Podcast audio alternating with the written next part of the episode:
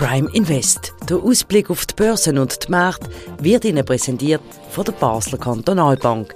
Ihre Bank von Basel für Basel.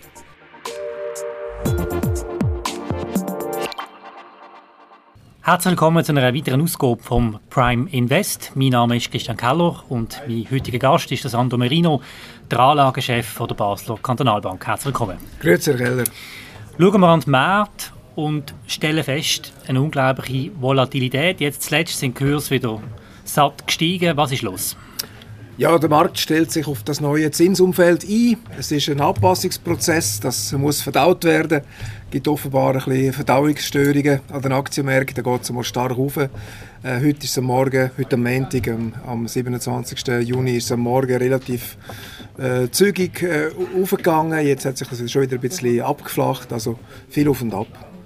Sie schreiben in Ihrem Reporting, dass das einmal mehr beweise, dass die schnellen äh, Einschätzungen unmöglich geworden sind an der Börse. Ja, kurzfristige Prognosen, also langfristige sind schon schwer genug, aber vielleicht noch eher sinnvoll.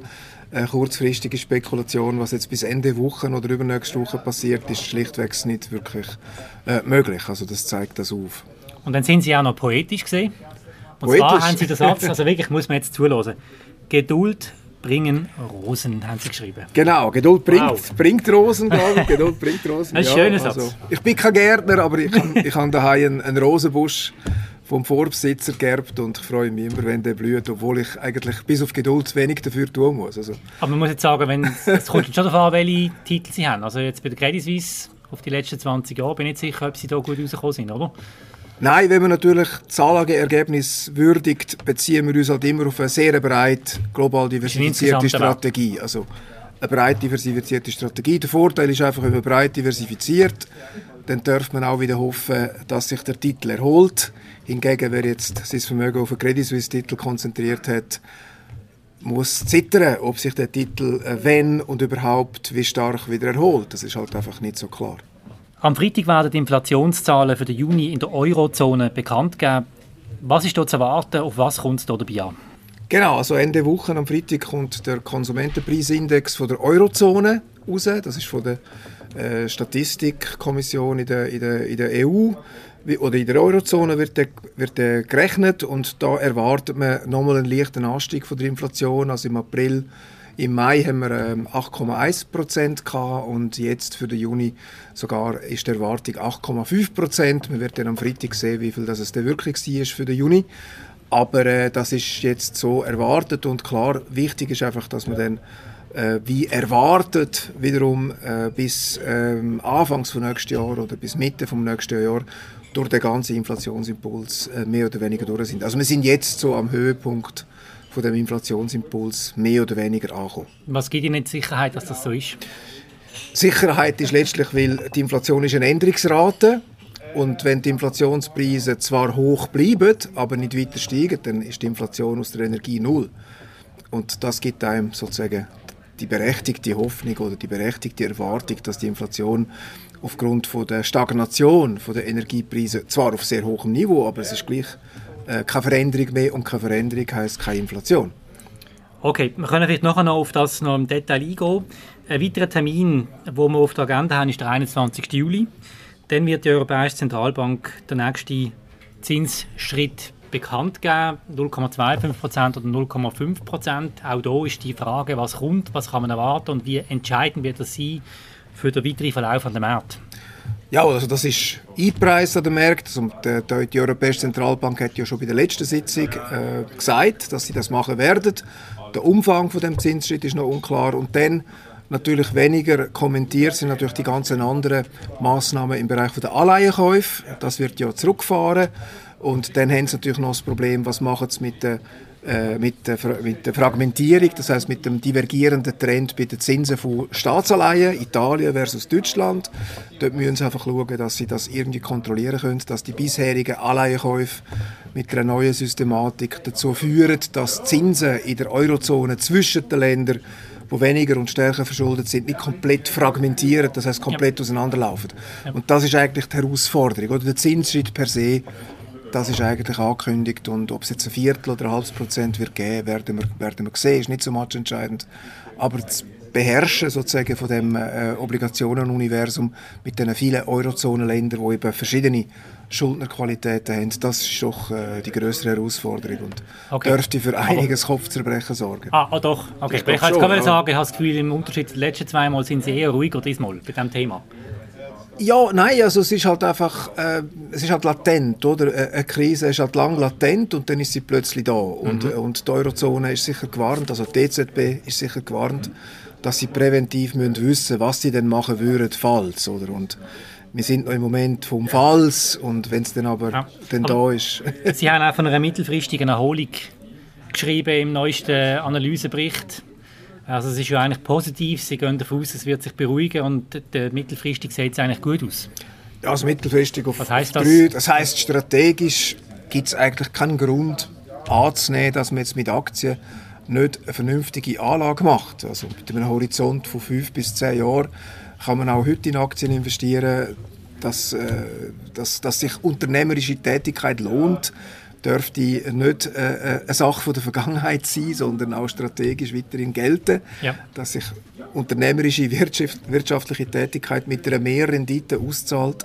Auch natürlich, wenn das mit Volatilität und Risiken und Rückschlägen behaftet ist, glaube ich, ähm, die, die Einsicht ist ja nicht über den Haufen geworfen durch all das, was jetzt an Negativem im Markt da ist. Deswegen ähm, muss man eigentlich davon ausgehen, dass man in, in zwei, drei, vier, fünf Jahren wieder rückblickend äh, vernünftige Aktienrenditen erwirtschaftet haben wird. Gut, reden wir noch über zwei Punkte. Das eine sind die steigenden und die hohen Energiepreise. Ähm, vielleicht dort zuerst ein Satz, der mir auch aufgefallen ist. Sie sagen, und das hat mich sehr erstaunt, Russland hat immer noch sehr komfortable Staatsfinanzen. Wie meinen Sie das genau? Man liest doch immer, dass jetzt Russland pleite sei. Ja, aufgrund natürlich von der höheren Preise für Öl und Gas ähm, exportiert zwar Russland weniger, aber was sie exportieren, ist mehr wert. Also sie haben einen höheren Preis auf dem.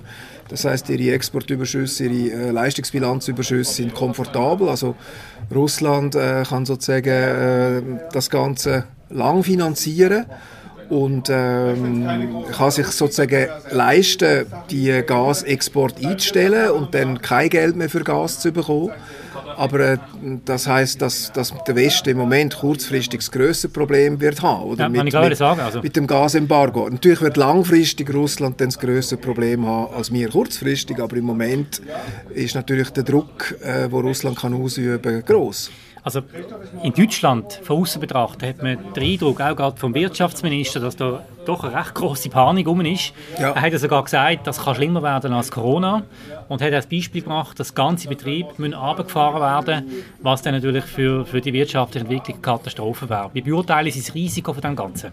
Ja, man muss, man muss da Zahlen äh, genau anschauen. Also man muss das schon ganz, das Ganze quantitativ äh, ein bisschen einordnen, oder? Das heißt, äh, man redet ja, dass beim Gas im kommenden Winter etwa 10% der Gasmenge könnte fehlen.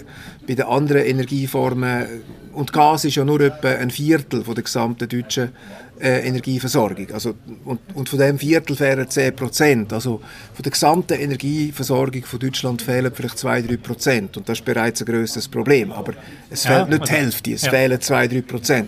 Und jetzt diskutiert man ja, wie quasi ausgleichend über verschiedene Energieformen und Energieversorgungsnetzwerke kann reagiert werden. Gas wird zum Teil verstromt, jetzt kann man auf Gasverstromung verzichten, dafür importiert man mehr Atomstrom aus Frankreich. Also da kann man schon noch ein disponieren.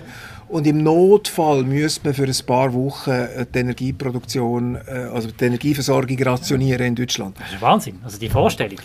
Das ist das Wahnsinn, ist aber wir sind auch in, in außergewöhnlichen Zeiten. Aber es ist jetzt nicht eine komplette okay, also Lahmlegung mhm. von der Wirtschaft, sondern es wäre ein kontrolliertes okay. Abfahren für eine gewisse Zeit, um einfach die Versorgungslücke zu schließen. Oder? Und ich glaube, dann ab übernächstem Winter dürfte sich dann der Spieß langsam umkehren und Russland wird dann äh, langsam aber sicher die Sackgasse spüren, in die sie sich wirtschaftlich manövrieren, oder? Erwarten Sie etwas von der G7, vom G7-Treffen, das aktuell in Bayern stattfindet? Mit dem, äh, ja, sicher die Koordination, oder? Die, die Koordination über, über die gesamte EU, wie alle Möglichkeiten zum Ausgleich, sowohl von den Konsequenzen als auch von den, von den Energieversorgungsmechanismen und Netzwerken, da kann man koordinieren und optimieren. Das heißt, die, die Auswirkungen von diesen Versorgungsengpässen einfach reduzieren.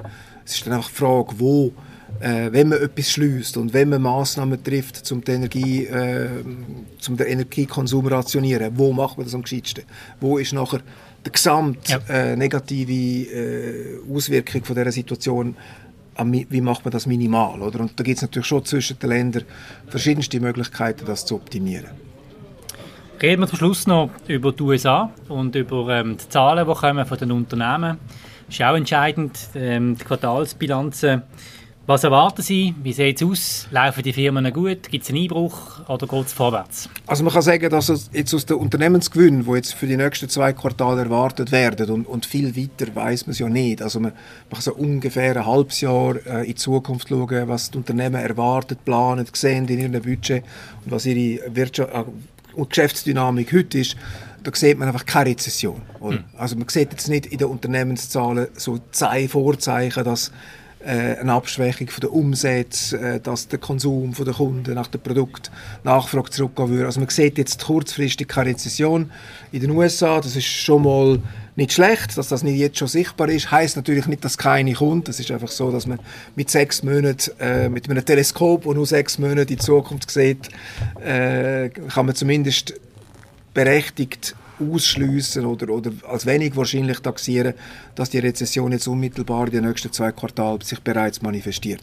Aber die kann natürlich Mitte nächstes Jahr kommen und dann sieht man das in den Unternehmenszahlen oder in den Unternehmenserwartungen vom nächsten Frühling. Aber jetzt einmal für die unmittelbare äh, Zukunft, also die nächsten zwei Quartale, erwartet man sogar ein Gewinnwachstum von etwa 10 Und paradoxerweise ist es ja sogar so, dass meistens in Phasen von aufkeimender Inflation die Unternehmen ihre Margen erhöhen können. Ja, das haben Sie letztes Mal erklärt, ja, oder? Alle die, die Unternehmen können, ja, die können im, im Fluss, äh, mhm. sozusagen im Strom von den generellen Preiserhöhungen wundert, wundert sich eigentlich niemand, dass Preise steigen, oder? Weil man dann das sozusagen als, als ja, es ist nicht frech, es ist einfach Gelegenheit, um vielleicht lang beabsichtigte also, Preise... Ich lerne von Ihnen, dass die Abo-Preise muss erhöhen muss. Ich lerne von Ihnen, dass die Abo-Preise ja, muss erhöhen Sie mal, Sie können sagen, ja, der Strom ist teurer und das Gas ist genau. teurer. Sie können äh, Gebühren aufentun. Genau. genau. Also es ist halt einfach eine Phase, wo das dann weniger ähm, auffällt und man versteckt sich doch ein bisschen in dem allgemeinen Trend. Ist, empirisch zeigt sich einfach, dass die Unternehmen in der frühen Phase von der Inflation ihre Preise können erhöhen können. Natürlich, wenn der Konsument Ende nächstes Jahr merkt, dass er kein Geld mehr hat, oder? dass seine Konsumkraft sinkt. das geht ja einen Moment und ja, dann klar. fängt er an zu sparen und dann kommt die Rezession. Ja, oder? Wenn genau. wir alle merken, dass wir vielleicht in den letzten zwölf Monaten doch zu viel Geld ausgegeben haben und dann kommt so halt äh, am Schluss äh, merkt man es dann irgendwann, oder? wenn die Steuerrechnung kommt oder ich weiß nicht wann, dann geht dann eben das Sparen beim Konsument los und, und dann ein halbes Jahr später merken es dann eben noch die Unternehmen. Das ist so ein bisschen die Dynamik. Und jetzt sind wir aber noch in einer Phase, wo die Unternehmen eigentlich ähm, im Prinzip von der ganzen Situation. Im Schnitt natürlich, also über alle Unternehmen und alle Sektoren, es gibt sicher äh, ein differenziertes Bild, aber im Großen und Ganzen können Unternehmen ihre Gewinnmargen ausdehnen. Gut, dann sind wir damit am Ende von dieser Sendung. Herr Marino, vielen Dank wie immer für Ihre spannenden Einschätzungen. Danke vielmals. Vielen Dank, Herr Keller. Das war es von Prime Invest. Wenn es euch gefallen hat, könnt ihr den Podcast auf allen gängigen Podcast-Portalen abonnieren. Vielen Dank fürs Interesse. Auf Wiedersehen. Prime Invest. Der Ausblick auf die Börsen und die Märkte wird Ihnen präsentiert von der Basler Kantonalbank. Ihre Bank von Basel für Basel.